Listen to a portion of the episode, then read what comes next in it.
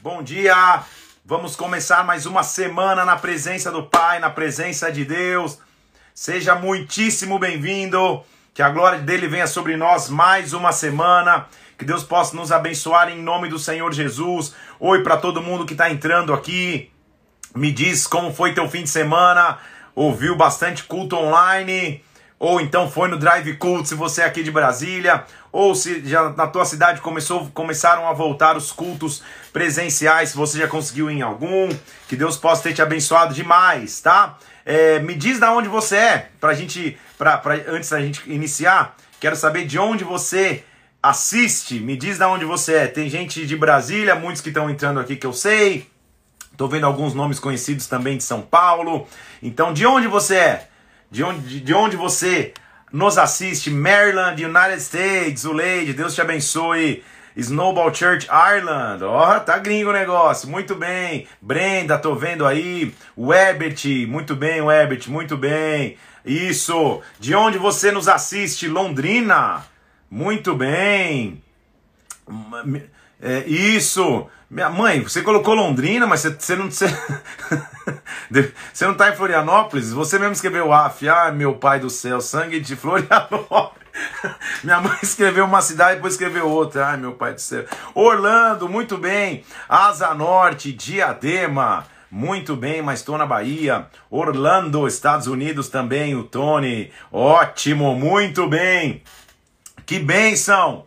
É, Clearwater, isso, Mauro. Que bênção, viu? Galera de, de, de, vários lugares aí. Que Deus te abençoe em nome de Jesus Cristo. Como é bom a gente estar junto na presença de Deus, na presença do Pai. Galera aí, ó, Fazenda Rio Grande, isso, pastora Natália, a Cris lá do Canadá. Tem gente tudo quanto é lugar aí, né? Que bênção, a Rose em Taguatinga, Nego Vieira, isso, glória a Deus. Vamos orar.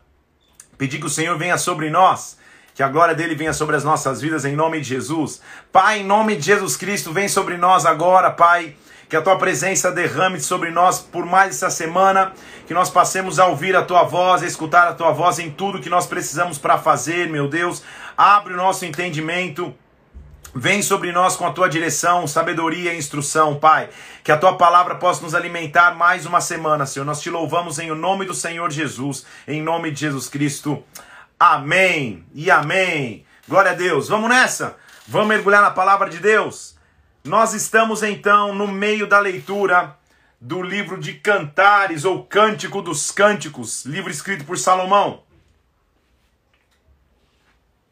Como eu já te disse, esse livro é uma figura da, do relacionamento de um homem com uma mulher, mas que também vai se refletir no relacionamento de Deus com Israel principalmente do relacionamento de Jesus Cristo com a sua igreja. Nós vamos ler o que nós vamos ler aqui, é, é, é uma história de amor, é, escrita com os termos daquela época, os elogios que o homem fazia para sua esposa, algumas, algumas expressões de cunho até mais é, é, é sexuais, por assim dizer, mas é, o importante é entendermos a essência do, te, do, do texto para que a gente eh, consiga entender o que, o que, que Salomão está tá escrevendo no, na relação de um esposo com uma esposa. Tudo bem? Então vamos lá, como eu te disse. A leitura bíblica não tem a intenção de entrar em minúcias e profundidades teológicas, não dá tempo, inclusive, é só uma hora de live. Então tem várias linhas de análise de cantar, a gente vai ler aqui e vai extraindo algum, alguns, alguns ensinamentos ou algumas informações, tá bom? Então começa lá, Cântico ou Cantares, capítulo 3. Começa mostrando o importante a busca da esposa, como ela está esperando pelo seu esposo. E, e usa-se muito a expressão amado, ou seja, o meu amado, ou a minha amada, o meu querido, a minha querida. Então, olha o que ela diz: De noite, no meu leito, busquei o amado da minha alma, busquei e não o encontrei. Então, começa a mostrar então a, a, a intensa busca que a esposa tem pelo seu esposo e o esposo tem por sua esposa, a busca que eles têm pelo outro. Então, quando ela acorda, o procura, ele não está, ela diz assim: Eu vou procurá-lo. Então, determinadamente, incessantemente, ela começa a buscar. Diz o versículo 2: Eu vou me levantar, vou rodear a cidade, vou pelas ruas, vou pelas praças, vou buscar, ou seja, eu preciso encontrar o meu amado. Então encontrei guardas, perguntei para os guardas: Vocês viram o meu amado? De repente o encontrei, versículo 4. Quando eu o encontrei, me agarrei a ele e não deixei ir embora. Então, de novo, ou a figura de uma mulher com esposo, ou, ou, ou da igreja com Cristo, e assim vai, tá? Eu o agarrei e não deixei-o embora. Eu digo a vocês, versículo 5, filhas de Jerusalém, não acordem, não despertem o amor até que este o queira, ou seja, esperem o tempo certo para encontrar o amor, esperem o tempo certo para se relacionar. É isso que ele está dizendo para as filhas de Jerusalém, para as mais novas, para as meninas mais novas. Aí de repente ela começa a olhar no, no, no, no, capítulo 6 o cortejo real que está vindo, porque o rei está vindo para se casar, o rei está vindo para o matrimônio. Então ela, está, é, ela diz assim: o que, que é isso que sobe do deserto? Como colunas de fumaça, perfumado de mirra, de incenso, com toda sorte de pós aromáticos de mercador. Ou seja, que, que, que cortejo é esse que vem tão cheiroso? Quem é esse tão cheiroso que vem? É a liteira de Salomão, liteira é a caravana de Salomão, versículo 7, com valentes por todo ao redor dela, valentes de Israel. Eles sabem manejar espadas, são destros em guerra. Então ela está descrevendo um cortejo do rei quando vem assumir uma esposa, do rei quando vem buscar uma esposa. E olha o que ele diz assim, olha só, versículo 9, inclusive. O rei Salomão fez para si um palanquim de madeira de Líbano. O que é palanquim, amado pastor? Palanquim é como se fosse um, um, um, um leito matrimonial, real. Então é, é, é um leito onde o. Sabe aquele, aquele, aquele que você vê nos filmes?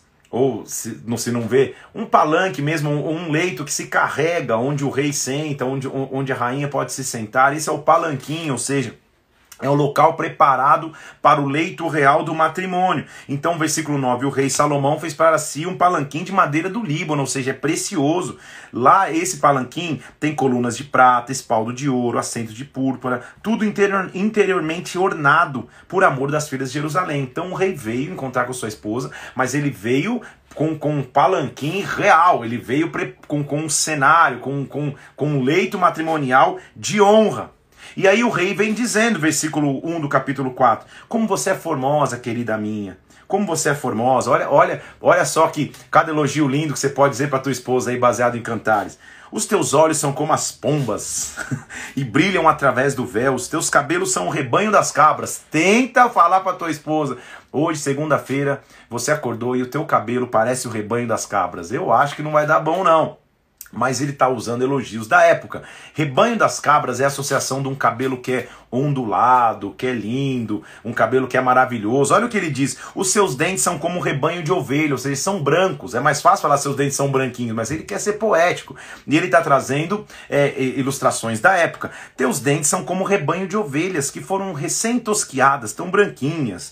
É, os teus lábios são como o fio da escarlata, ou seja, um fio vermelho. Teus lábios são vermelhos. Tua boca é forma, formosa. Versículo 3: tuas faces como uma romã partida, ou seja, você é bonita. O teu pescoço é como a torre de Davi, você é forte, tem mil escudos nela, ou seja, o seu pescoço tem ornamento. Versículo 5, ele começa a empolgar. Teus dois seios são como duas crias gêmeas de uma gazela. Imagina se falar isso para tua esposa, você tá parecendo, os seios são gêmeas crias de uma gazela. Você vai levar uma moqueta aí, mas o que ele está dizendo é, eles são lindos, tá? Não vamos entrar em minúcias, porque ele está se empolgando, ele está elogiando a mulher que ele gosta, a sua esposa. A sua esposa responde assim: Antes que o dia se refresque e fujam as sombras, eu vou me perfumar. Eu vou ao monte da mirra, vou ao outeiro do incenso. Ou seja, eu estou me preparando. O cortejo matrimonial está vindo, eu estou me preparando para ti. É uma conversa de amor, né? Então ele continua. Você é formosa, querida minha, versículo 7. Em ti não há defeito. Vem comigo do Líbano. Vem comigo do Líbano, ou seja, vem, vem, vem do lugar grande. Ah, ah, por que, versículo 9? Você me arrebatou o coração, minha irmã, noiva minha, você me arrebatou o coração só com os teus olhares, com a pérola do teu colar. Oh, que paixão, que amor, que belo é o teu amor, versículo 10. Quanto melhor é o teu amor do que o vinho, o aroma dos, dos perfumes de toda sorte de especiarias. Os teus lábios destilam mel, mel e leite se acham debaixo da tua língua. Uma, uma declaração de amor. Jardim fechado és tu, versículo 12. Noiva minha, manancial recluso, fonte selada, ou seja, você é um jardim fechado, você é particular, você é exclusiva. Ele está tentando dizer você nunca teve envolvimento com ninguém. Você é um jardim fechado, os teus renovos são um pomar de romãs, você é fonte, versículo 15, dos, dos, dos jardins, poço das águas. Então, já que ele a chamou de jardim, olha como ela vai responder para ele, versículo 15: Levanta então, vento norte, vem tu, vento sul, assopra sobre o meu jardim, para que se derrame os seus aromas. Ou seja, é uma de... percebe que é uma declaração de amor um para outro? Ah, venha, meu amado, para o seu jardim, coma os seus frutos excelentes, ou seja, um deseja estar com o outro. Aí, o, o ele, ele, já que está falando de jardim, ele fala: então, eu já entrei no meu jardim, minha irmã noiva minha, eu já comi o meu favo de mel, ou seja, eu estou me preparando. Então venham, comam e bebam, bebam fartamente, ó amados, vai ter uma festa. É isso que o esposo está tentando dizer. Eu já estou preparado, ela também. Só que aí nós vamos começar a ver que parece um, um, uma, uma, uma cena de filme, uma, um roteiro maravilhoso de um filme de amor, que esse amor começa a ficar inacessível, impossível. Os noivos não conseguem se encontrar. Por isso que se faz a relação entre Jesus Cristo e a sua igreja. A igreja ansiando pelo noivo, o noivo esperando pela noiva, mas eles ainda não se encontraram plenamente no final de todos os tempos. Então, por isso se faz essa associação. A gente vai ver então a partir do capítulo 2. É, eu dormia, mas meu coração velava, ou seja, meu coração estava atento. E eu ouvi a voz do meu amado batendo. Lembra que Apocalipse fala que ele está na porta e bate? Então, eu estou dormindo, mas eu estou atento. E eu ouvi o meu amado batendo. E ele dizia assim, versículo 2 é, é, ainda, no capítulo 5: Abre, querida minha. Minha cabeça está cheia de orvalho, meus cabelos gota da noite, ou seja, estou tomando uma friagem aqui. Era isso que ele está dizendo. Estou tomando uma friagem aqui fora, minha cabeça está cheia de orvalho. Abre a porta. Aí ela diz assim: Ah, mas eu não estou preparada. Mulher, né? Olha lá, versículo 3. Eu já, eu já vesti minha túnica, tipo, já, já tô de pijama. Vou vestir de novo a túnica. Eu já lavei os pés, vou, vou, vou de novo sujar, ou seja, eu não estou pronta. Você bateu na porta, eu não estou pronta. Por isso que é a figura de Cristo com a igreja de Israel, com seu, com seu Deus. Tudo bem? Tá conseguindo entender a analogia aqui? Como eu te disse, não dá para mergulhar profundo na teologia ou em toda análise que, que, que dá para se fazer de cântico. Talvez um dia a gente faça uma uma, algumas lives é, com, com, comentários mais detalhados ainda, mas hoje a gente tá, tá, tá, tá, indo, né? Então vamos nessa, tá? Então ela disse: Eu já, eu já despi a roupa, eu não tô pronta para você, e agora? O meu amado, versículo 4, meteu a mão por uma fresta e meu coração se comoveu de amor. Ou seja, o meu amado, ele batia na porta e eu gritando: Ai, eu não estou pronto, eu não estou preparado. Ele meteu a mão numa fresta ele tentou entrar de qualquer jeito e meu coração ficou comovido. Ele bateu, inclusive, ele tentou forçar a entrada, é isso que ele está dizendo. Quando eu me levantei para abrir, as minhas mãos ainda estavam destilando mirra, meus dedos mirra preciosa, ou seja, ela foi se dar uma perfumada, foi dar um, um, uma, uma arrumada na make para tentar se levantar. Mas quando ela abriu a porta, versículo 6, meu amado já tinha se retirado e tinha ido embora, e minha alma se derreteu. Então começa então agora a história de um amor que, que não é possível desconcretizar nesse momento. Então, olha o desencontro. Ele veio, bateu na porta, ela disse: Ah, não tô pronta, já tô de pijama. Ele tentou forçar a entrada, ela foi lá se arrumar um pouquinho, colocar mirra, se perfumou, demorou umas horas talvez. Quando ela abriu, ele já não estava mais. Aí ela diz: eu, eu busquei e não achei, chamei, ele não respondeu. Versículo 7: Os guardas, quando eu estou lá fora, me encontraram, me espancaram, me feriram, me tiraram os, os, os, o manto e os guardas do muro. Eu comecei a sofrer. Então, a esposa que busca o esposo sem encontrá-lo sofre, apanha com os guardas do mundo, apanha com os guardas da vida. Está conseguindo entender a analogia? Ele diz assim: é, Filhas de Israel, se vocês é, encontrarem o meu amado, o que, que, vocês vão dizer? Digam que eu desfaleço de amor. Aí a, a, as, as filhas de Israel falam: Que amado é esse que você tem? O que, que ele tem que os outros não têm? O que, que ele é mais do que os outros? Elas, a, as, o coro pergunta: Por que, que você está tão desesperado assim? Ela diz: O meu amado é alvo e rosado. Ela vai falar agora das características físicas dele. É mais distinguido entre os 10 mil, ou seja, ele é único a sua cabeça é ouro mais apurado, seus cabelos cacho de palmeira, pretos como corvo, então todo cacheado, os seus olhos como das pombas, eles amam esse negócio de óleo de pomba aí, junto às correntes das águas, lavados no leite, sua face como o canteiro do bálsamo, seus lábios são lírios, gotejam miga preciosa, ela está elogiando o esposo agora, suas mãos cilindros de ouro, fortes, seu ventre como alvo marfim, esse é, esse é o famoso six packs, ou seja, o abdômen definido, seu ventre é como um alvo marfim. Pastor Amila, você nunca disse isso para mim. Pastor, seu ventre é como um alvo marfim, ou seja, é duro, é sólido, é forte. Tá meio estranho aí, tem uns ventres meio geleca, não alvo marfim. E ela tá dizendo, suas pernas são colunas de mármore são assentadas em base de ouro, seu aspecto como Líbano, você é como um cedro, você é forte, seu falar é doce, você é totalmente desejável, assim é meu amado, filhas de Jerusalém. Então você percebe como um, um elogia o outro, um descreve o outro. Se você analisa de maneira simples, é um homem elogiando uma mulher, uma mulher elogiando um homem, eles se amam, eles querem estar juntos. Se você analisa de maneira é, é, é, escatológica, é Jesus Cristo e a sua igreja. Se você analisa de momento, do momento da história, é Deus e Israel. Então Tá entendendo como são três análises? Então vamos nessa. Então ela continua sua procura, versículo 6, versículo 1 do capítulo 6. Para onde foi o teu amado, ó mais formosa entre as mulheres? A galera pergunta. Que rumo tomou? Nós vamos procurar com você. Ela falou: Meu amado desceu ao seu jardim, eu imagino, né? Porque ele estava no jardim para pastorear. Eu sou do meu amado, o meu amado é meu, ele pastoreia entre os lírios, ou seja, ele continua lá, ele continua pastoreando, mas olha que frase que você já ouviu muito famosa. Eu sou do meu amado, ele é meu. A gente não tá junto, a gente consegue se encontrar, mas eu sou dele, ele é meu. Formosa és, ele continua dizendo, querida minha. Como Tirza, como Jerusalém. Tirza era a capital do reino do norte e Jerusalém a capital do reino do sul. Lembra do reino dividido? Desvia de mim os olhos porque eles me perturbam, os teus cabelos descem onde antes, ou seja, para de olhar para mim, não aguento mais. Ele, ele, ele tá apaixonado. Aí de novo ele vai voltar aos elogios maravilhosos, como se não fosse suficiente uma vez só. Seu dente é como ovelha, é, que, suas faces como romã, você tem muitas coisas, você, versículo 9, é a minha pomba, minha imaculada, e, e assim ele vai, você é a minha predileta, e, e ele continua mostrando quanto ela ama. Aí ele, o coro pergunta: quem é essa que aparece na luz do dia, formosa como a lua? Ou seja, quem é essa que se preparou? Não é a mesma que estava só de pijama lá. E a esposa diz: Eu desci aos jardins para mirar os renovos. Agora, como eu me imagino no carro do nobre do meu nobre povo, ou seja, como eu me imagino nessa procissão ou, ou nessa caravana desse casamento. O coro diz: volta, volta para que nós te contemplemos, ou seja, não vai embora não, estava tão linda. E ela diz: o que vocês querem contemplar? A dança de Manaim. Dança de Manaim, é, Manaim é, é, o local onde Jacó e Esaú fizeram uma reconciliação. Lá em Gênesis 32 fala isso. Então o que ela está dizendo? Eu estou indo para a dança de Manaim, eu estou indo para a reconciliação com o meu amado. Ele vai me perdoar as minhas transgressões. É isso que significa dança de Manaim, tá? Só para você entender, dança de Manaim.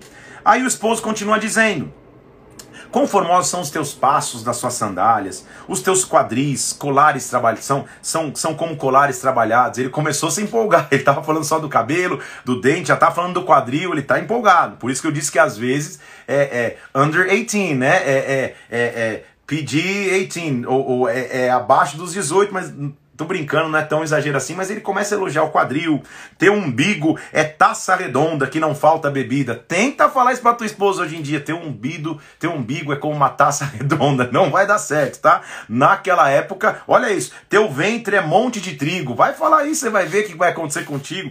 Mas monte de trigo é monte de provisão, de fertilidade. É, é ele, tá, ele tá elogiando, tá? Por incrível que pareça. Os teus dois seios são como os gêmeas de uma gazela. É, o teu pescoço é torre de marfim. Teus olhos são piscinas de esbom, são cristalinos, no, no, sentido meio esverdeado. O teu nariz como a torre do Líbano. Pensa você mandar um ato para tua esposa hoje? Meu amor, o teu nariz é como a torre do Líbano. Vai, pensa, não vai se empolgar não. Tua cabeça é como o Monte Carmelo, tua cabeleira é como púrpura. O rei está preso nas tuas tranças, ele está empolgado, ele está apaixonado. Quão formosa, quão aprazível você é. Teu porte é semelhante à palmeira, ou seja, você você tem um porte bonito, você teus seios e os seus cachos, é, é teus seios os seus cachos. Então ele está falando, tá vendo a palmeira e tá vendo os cachos da palmeira e dizendo que são como seios. Aí ele se empolga, né? Eu vou pegar nos seus ramos como os teus seios. É opa, calma, dá uma segurada.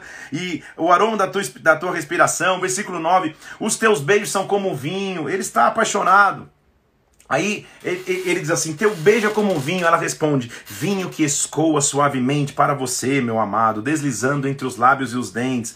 Eu sou do meu amado, ele tem saudades de mim. Então comece a perceber que é um amor que não pode ser concretizado. Eles não podem estar juntos ainda. Eles não podem estar juntos, mas um ama o outro.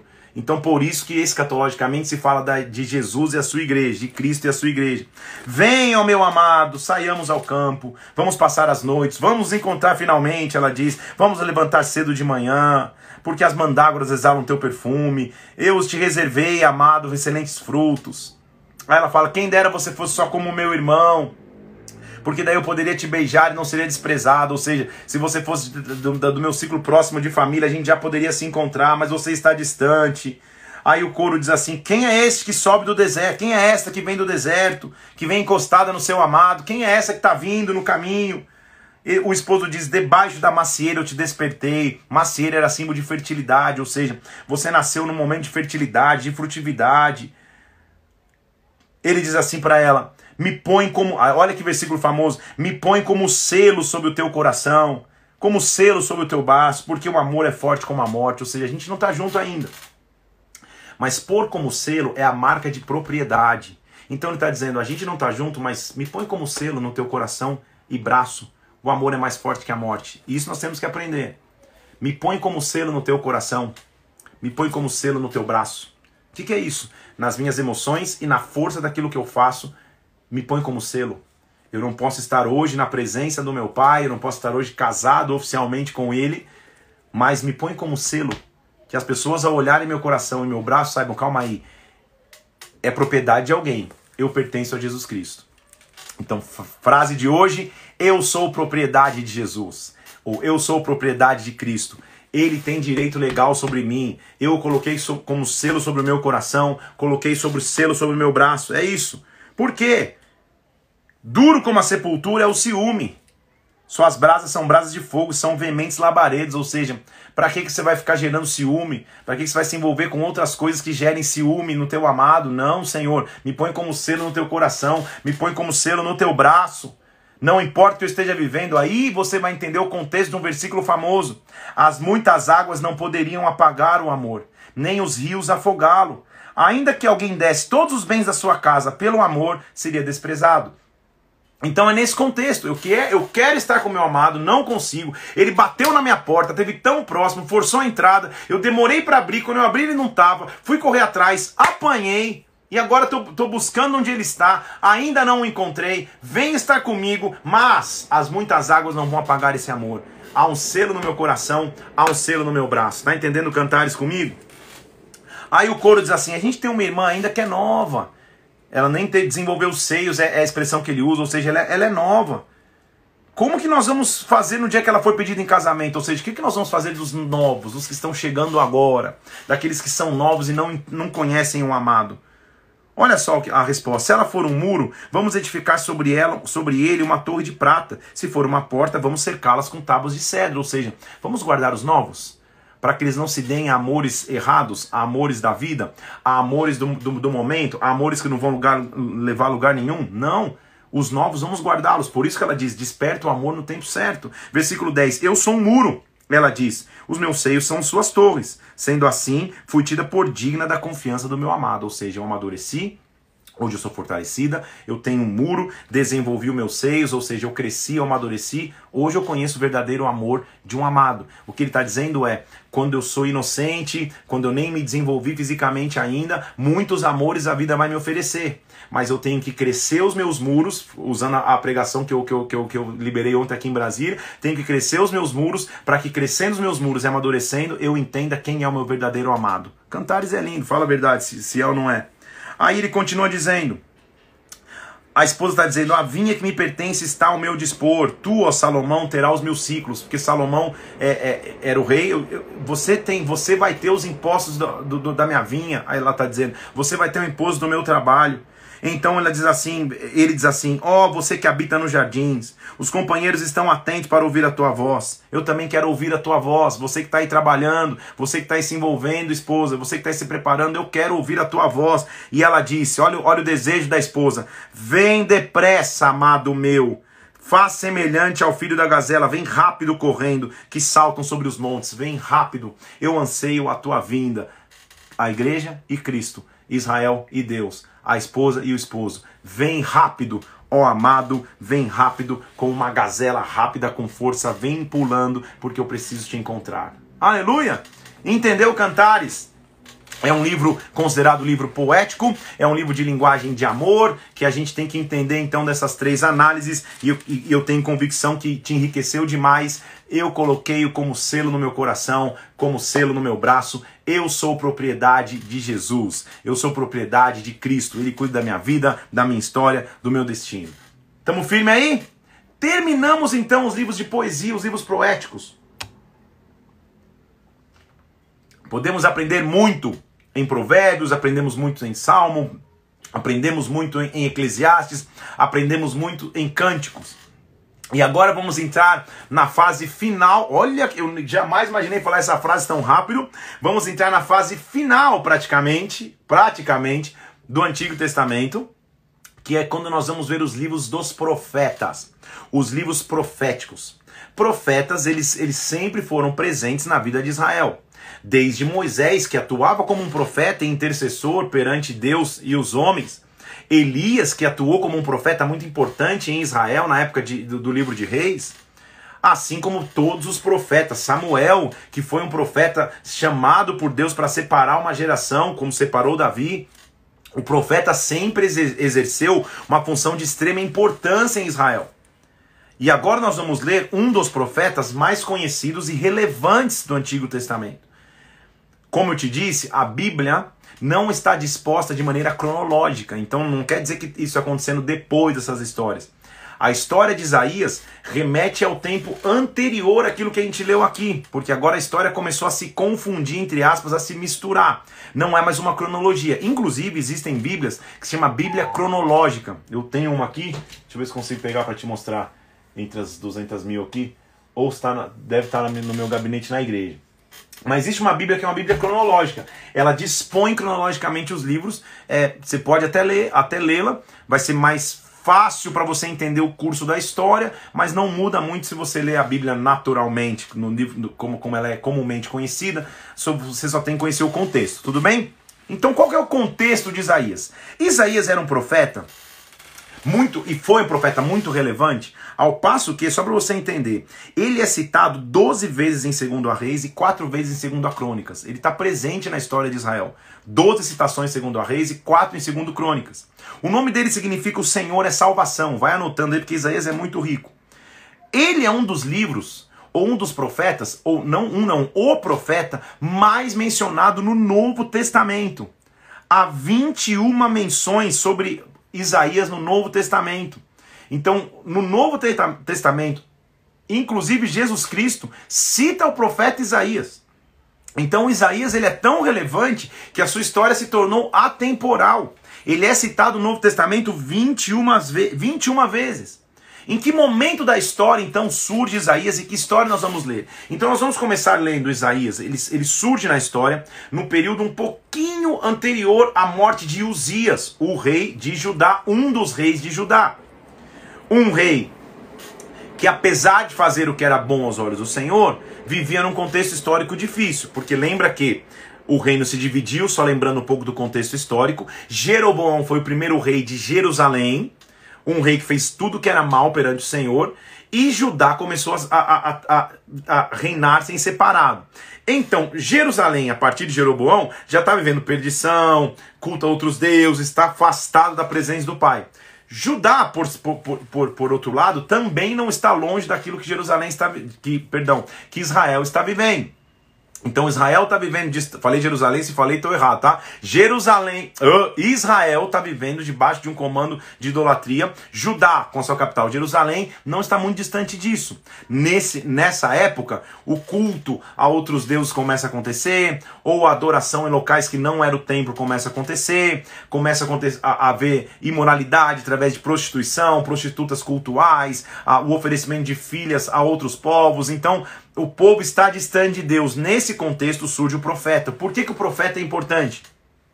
O profeta faz três coisas. Primeiro, ele traz o povo ao arrependimento. Primeira coisa, ele, ele constrange o povo para que o povo se arrependa.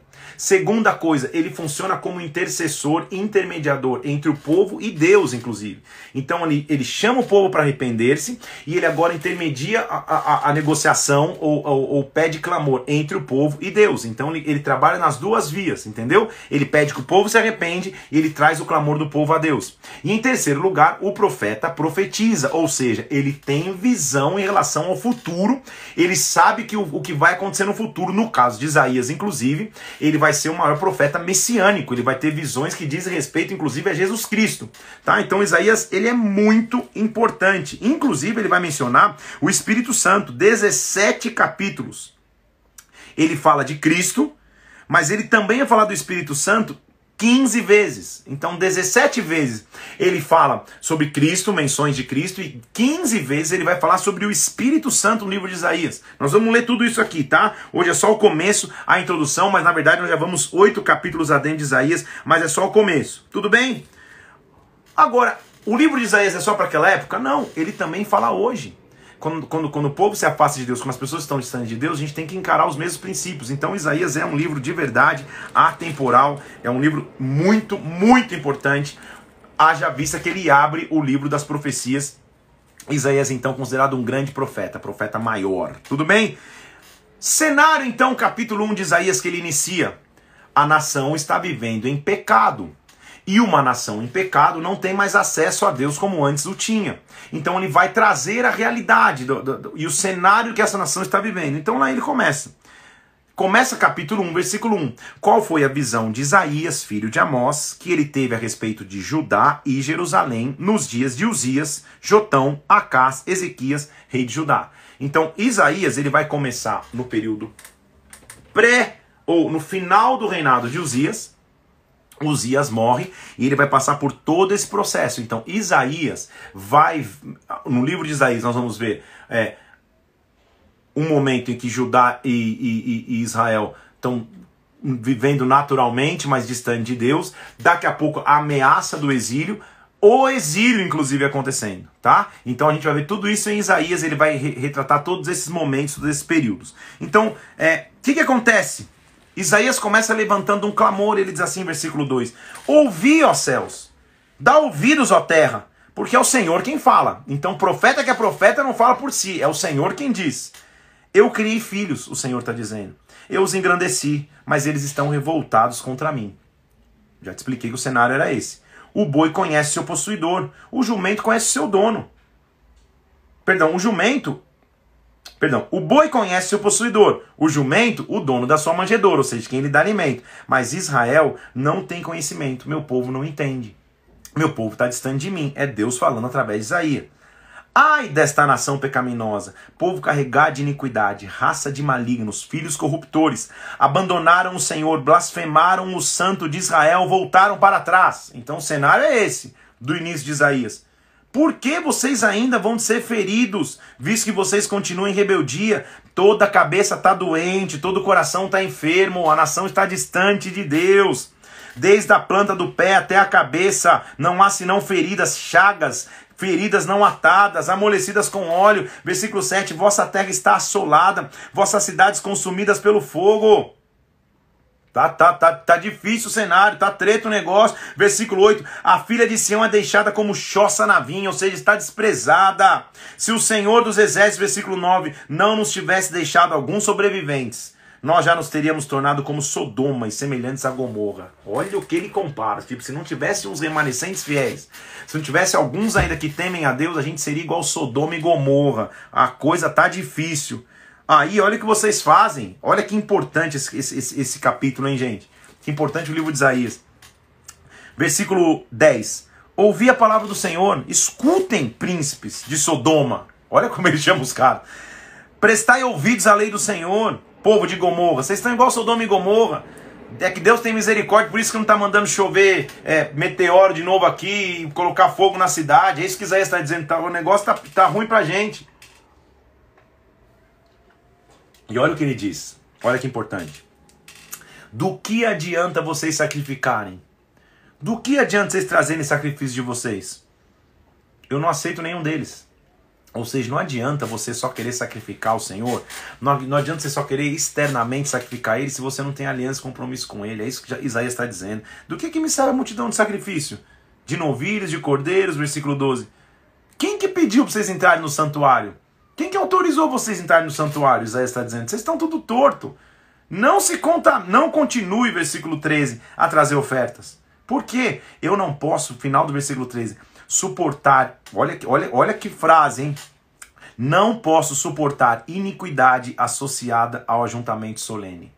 Não casa iniquidade com ajuntamento solene não casa. Então você, quando vai no ajuntamento solene e tem iniquidade na sua vida, a Bíblia diz: Eu não posso suportar. É melhor que você, não, que, que você se acerte, é melhor que você se, se arrume.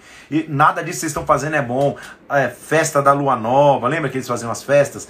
Festa da colheita. É, minha alma aborrece isso. Eu estou cansado de a sofrer. Para mim é um sofrimento ver vocês trazendo sacrifício, estando distante de mim. Olha só, versículo 15. Que cenário terrível e triste. Quando vocês estendem a mão, eu escondo os olhos. Porque quando vocês multiplicam as orações, eu não ouço. Porque as mãos de vocês estão cheias de sangue. Vocês estão orando em vão. Ele está dizendo: lavai-vos e purificai-vos. Tira a maldade dos seus atos. Para que vocês façam cessar o mal.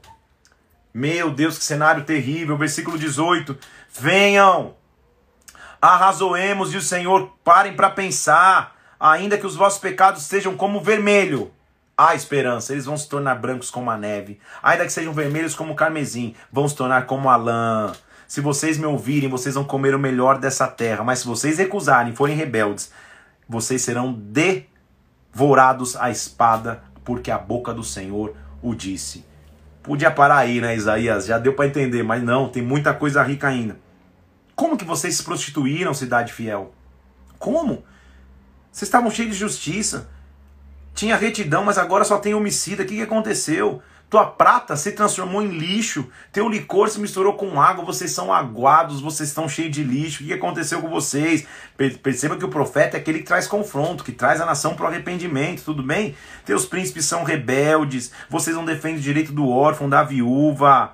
Ah, o Senhor dos Exércitos está dizendo: eu vou tomar satisfações, eu vou me vingar dos meus inimigos, eu vou me voltar com, contra ti com a minha mão, eu vou te purificar, eu vou fazer, Deus vai vir, isso que ele está dizendo. Por quê? Capítulo 2, versículo 2: Nos últimos dias acontecerá que a casa do Senhor será estabelecida em cima do monte, se elevará sobre os outeiros. Deus vai voltar a estabelecer a sua casa. Isaías está dizendo: o cenário está difícil, mas ele vai estabelecer a sua casa. Vinde, subamos ao monte do Senhor, porque de Sião sairá a lei e a palavra do Senhor de Jerusalém vai ser lá de Sião. Aí ele já está tendo uma visão messiânica. Estão comigo aqui? Ele vai estabelecer sua casa e é de Sião que vai vir a lei. Esse cara que vai vir de Sião, versículo 4, vai julgar os povos vai corrigir as nações, vai converter suas espadas em arado para trabalhar, as suas lanças em podadeiras para trabalhar. A nação não levantará a espada contra a nação. Venham, casa de Jacó, vamos andar na luz do Senhor. Ok? Então olha o convite dele. Então você está começando a entender a essência do profeta. Ele vê o quanto é difícil o cenário, ele repreende o povo, mas ele diz: cara, tem esperança, tem um caminho de esperança. Aí ele continua: como que o orgulho dos homens vai ser abatido? Ele diz assim, versículo 8: A terra está cheia de homens de ídolos, adoraram as obras das suas mãos. Vai, se esconde, versículo 10. Se esconde no pó, ante o terror do Senhor, a glória de Sua Majestade, vai se arrepender, porque o dia do Senhor dos Exércitos, versículo 12, será contra todo soberbo e altivo, contra aquele que se exalta, ele será abatido. Deus vai vir, é melhor você se acertar. Versículo 17: a arrogância do homem será abatida a altivez será humilhada, Deus vai vir. E os homens vão procurar se esconder em cavernas, em buracos na terra, porque a glória e a majestade do Senhor está vindo. Naquele dia os homens vão, vão, vão, vão, vão tentar se esconder na fenda das rochas, versículo 21, porque o terror do Senhor e a glória da majestade do Senhor vai vir. Ou seja, há um espaço de arrependimento antes que Deus venha. Agora, o que Deus vai fazer? Versículo 1 do capítulo 3. Ele vai tirar de Jerusalém e Judá o sustento e o apoio, todo sustento de pão, todo sustento de água. Deus vai pesar a mão, porque ele está vindo, é isso que ele está falando. E nesse momento vai ser tão caótico que ninguém vai querer governar vocês, inclusive Israel, ele está dizendo. Quando alguém disser assim, ah não, seja nosso príncipe, versículo 6, Esse cara vai dizer: Não, não sou médico, não, não tem pão na minha casa, eu não quero ser príncipe do povo. Por quê? Porque, versículo 8: Jerusalém está arruinada e Judá caída. Vocês estão caídos, a sua língua, as suas obras são contra o Senhor. Vocês desafiaram sua gloriosa presença. Então Deus vai precisar vir. Ai do perverso, versículo 11: mal lhe sucederá, sua paga, seu resultado será o que suas próprias mãos fizeram. Então Israel vai ser difícil o que está acontecendo. O Senhor, por outro lado, versículo 13, se dispõe para pleitear e apresenta, e, e apresenta para julgar os povos. Vós sois os que consumiram a vinha, vocês roubaram o pobre, versículo 14. O que está convosco esmagam o meu povo, mo moem a face dos pobres, diz o Senhor. Vocês são injustos, vocês são líderes ruins, mas eu estou vindo. Filhas de Sião, ele fala para as mulheres: vocês são altivos, vocês estão se achando demais, estão andando impudentes, passos curtos de tinir, com ornamento dos seus pés. O Senhor vai derrubar a sua cabeça e vai colocar descobertas suas vergonhas, versículo 17. Então percebe que ele vindo, Deus está vindo e vai passar o carro. Deus está vindo, ele vai atropelar. Deus está vindo, ele vai julgar. Para quê? Senhor, meu Deus, que tristeza. Não, para quê? Versículo 2 do capítulo 4. Para que naquele dia o renovo do Senhor seja a beleza de sua glória e o fruto da terra, orgulho e adorno para os, para os que de Israel forem salvos. Deus vai chamar um remanescente fiel. E esses serão chamados de renovo do Senhor. Quem somos nós? Eu e você. Senão aqueles que carregam o renovo do Senhor, que carregam o seu renovo. Quando o Senhor, versículo 4, lavar a imundícia das filhas de Sião e limpar Jerusalém da culpa do sangue, com espírito de justiça e com espírito purificador, criará o Senhor sobre todo o monte, sobre todas as suas assembleias, uma nuvem de dia e fumaça e resplendor de fogo chamegante, porque sobre toda a glória se estenderá um dossel e um pavilhão, para a sombra contra o calor do dia, para o refúgio e esconderijo contra a tempestade e chuva. Ai, meu pai do céu, dá até um arrepio. Sabe o que ele está dizendo? Ele vai trazer refúgio, ele vai trazer esperança, ele vai trazer segurança. Então, Isaías senta o cajado que tem que sentar, clama ao arrependimento, mas ele mostra: tem um, outro, tem um extremo oposto, tem um local de esperança, tem um local onde você pode se abrigar, tem um local. Aí ele vai fazer um paralelo no capítulo 5 o, o, o viticultor plantou uma vinha, esperando que a fruta ia ser boa, que a uva ia ser boa, mas a uva foi amarga. Ele está falando de Israel, ele está falando do, do, do, que a nação estava fazendo ali. Olha só o versículo 1 do capítulo é, 5. Cantarei do meu amado a respeito de sua vinha. Meu amado teve uma vinha e plantou uma vinha num outeiro fertilíssimo, ou seja, a terra era muito boa ele, ele preparou, limpou, plantou vinhas escolhidas, edificou uma torre, abriu um lagar, deixou tudo pronto. Tá tudo pronto. Ele esperava que desse uvas boas, mas deu uvas bravas. Poxa vida, ele plantou, preparou, cuidou. A uva era para ser boa, mas a uva tá amarga. Ele tá falando de Israel, a uva tá brava, a uva tá azeda. Agora, moradores de Jerusalém, homens de Judá, julga então entre mim e minha vinha. Quem tem a culpa? A culpa é minha, que, que preparei tudo, que plantei tudo, ou a culpa é da vinha? Percebe que ele está falando como se Deus estivesse falando? Que mais se podia fazer a minha vinha que eu não tenha feito? Como eu esperando que desse uvas boas, veio a produzir uvas bravas? Então, o que, que, mais eu posso te fazer, Israel? O que, que, mais eu posso te fazer, Judá? O que, que mais eu posso te fazer, meu povo? Eu plantei numa terra fértil e vocês deram uvas bravas. Agora, escutem o que eu vou fazer com a minha vinha, versículo 5 eu vou tirar sua sebe, sua cerca, para que agora vocês vão virar pasto. Era para ser, era para era para ser vinha, vai ser pasto. Vou derrubar seu muro, você vai ser pisada, você vai virar um deserto. Não vai ser podada, não vai ser sachada, preparada, não vão crescer espinheiros, não vão, perdão, pelo contrário, mas crescerão espinhos e abrolhos, e as nuvens eu darei ordem que não derrame chuva, ou seja, eu tirei minha mão. Eu preparei a vinha, eu preparei a colheita para acontecer, vocês vacilaram, eu tirei minha mão.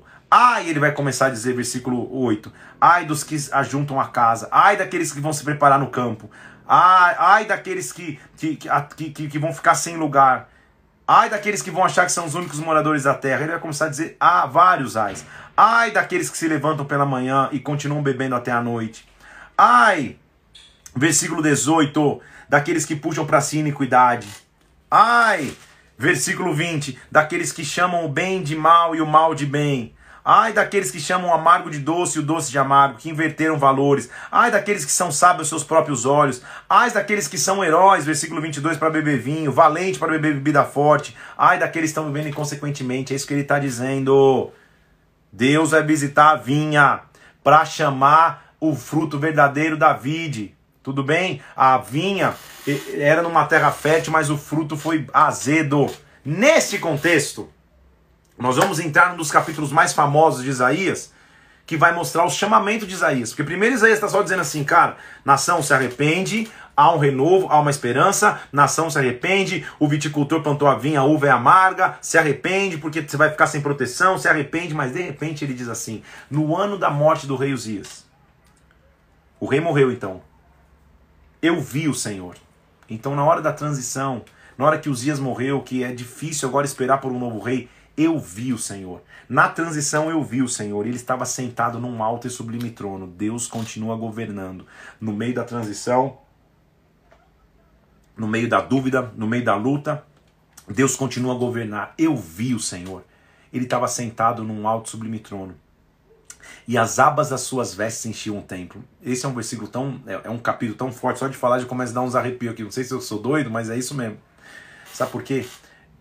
É a transição. Israel tá curvada nos ídolos, tá desprezada no, desprezando o Senhor. Judá tá de igual forma, mas na hora da transição o Senhor está sentado no trono. Ele é tão majestoso que no templo não dá para ele entrar, fica só a aba da veste ali, só a parte de baixo da veste. A sua, a sua parte de baixo da veste enchia o templo. E eu olhava e serafins, anjos, estavam por cima dele. Anjos completos, seis asas, duas cobriam o rosto, duas cobriam os pés, duas voavam. É a figura da plenitude, de glória. E eles clamavam uns aos outros. Eles diziam um para o outro: Santo, Santo, Santo é o Senhor dos exércitos. Toda a terra está cheia da sua glória. Candidata à segunda frase aí, Maurão. Santo, santo, santo é o Senhor dos exércitos. Toda a terra está cheia da sua glória. Ah, sabe o que Deus fez com Isaías? Ele falou: Isaías, você não vai ficar preso olhando aqui a naturalidade, cara. Deixa eu levar para o trono. Vai ver o que está acontecendo lá. E lá a adoração não para. Quando a adoração começou a acontecer, sabe o que a Bíblia diz? As bases do trono se mexeram. Teve um terremoto a voz daqueles que clamavam. Quando eu começo a falar santo, santo, santo é o Senhor dos exércitos. A terra está cheia da sua glória. Santo, santo, santo é o Senhor dos exércitos. A terra está cheia da sua glória. Oh, santo, santo, santo é o Senhor dos exércitos. A terra está cheia. Quando eu começo a falar isso, a glória de Deus começa a me mover de tal forma, mas um terremoto, eita, aí que é mistério. Um terremoto começa a acontecer. Um terremoto sobrenatural começa a mexer a base dos limiares. Ei, porque eu estou adorando ele. Quando Isaías se encontra naquele, ele fala assim: Meu Deus, vou morrer. Ai de mim, porque eu sou homem de lábios impuros. E eu vi o rei, eu vi o Senhor, eu sei quanto eu sou homem falho também. Enquanto ele falava, um serafim, um serafim foi lá, pegou uma brasa que estava no trono e colocou na boca de Isaías. Você não está dizendo que o teu lábio é impuro? Eu vou purificar os teus lábios. Você não está dizendo que, que, você é um homem de lábios impuros? Ao invés de morrer na presença de Deus, você vai ganhar uma chamada na presença de Deus. Ao invés de sucumbir na presença de Deus, porque eu toco os teus lábios, porque eu renovo a tua história, porque o meu fogo agora te tocou, deixa os meus lábios, deixa a minha brasa te tocar. Vamos ler aqui? É o que aconteceu, versículo 5. Eu disse: eu, sou, eu estou perdido, sou homem de lábios impuros, no meio de um povo de lábios impuros, meus olhos viram o rei. Um serafim, versículo 6, voou para mim, colocou uma brasa viva, colocou o versículo 7 na minha boca e disse: Eu tirei a tua iniquidade, eu perdoei o teu pecado. Ô oh, Senhor amado, todos nós em algum momento da vida Deus pegou uma brasa e colocou sobre os nossos lábios, dizendo: Eu tirei o teu pecado, eu removi a tua iniquidade. Enquanto ele está vivendo esse momento, pensa na cena: ele está vendo o Senhor no trono, as orlas enchendo o templo, anjos dizendo que ele é santo, que ele é santo, que a terra está cheia de glória. Ele está dizendo: Senhor, eu vou morrer porque eu sou humano, eu estou na tua presença. O anjo vem, põe a brasa na boca dele e daqui a pouco ele escuta uma voz. E a voz diz assim: Quem enviarei? Quem há de ir por nós? Quem enviarei? Quem há de ir por nós? Quem enviarei? Ele lá com a brasa. Quem há de ir por nós? Ele não se contém, porque quando, quando ele vê a glória manifesta, ele se levanta e diz assim: Eis-me aqui, envia-me a mim. Eu estou pronto, porque a tua brasa me tocou. Eu estou pronto porque eu vi a tua glória. Eu estou pronto porque eu amo a tua presença. Eis-me aqui, envia-me a mim. Oh, essa é uma semana que Deus vai nos encher desta glória e presença. Nós não estamos começando a semana nesse texto à toa. Eis-me aqui, Senhor, envia-me a mim. Envia-me para cumprir minha missão. Então, o versículo 9 diz: Vai. Diz para esse povo que eles escutam e não entendem, que eles veem, mas não percebem, eles estão cegos. Torne sensível o coração desse povo, endurece os ouvidos e feche os olhos, para que eu não venha não venha ele a ver com os olhos e ouvir com os ouvidos, a entender com o coração e se converta e seja salvo. Vai trazer salvação. E eu perguntei, Senhor, até quando as cidades vão ficar assoladas? Até quando vai ser tudo destruído? E está começando a ter uma, um, um, a essência de uma chamada. A chamada dele é interrompida nos, nos dois últimos capítulos de hoje, quando a gente vê é, é, é, os, tanto Israel é, como Judá, mas Israel sendo atacado pela Síria e Judá pela Assíria. São textos que a gente já, são contextos históricos, a gente já leu.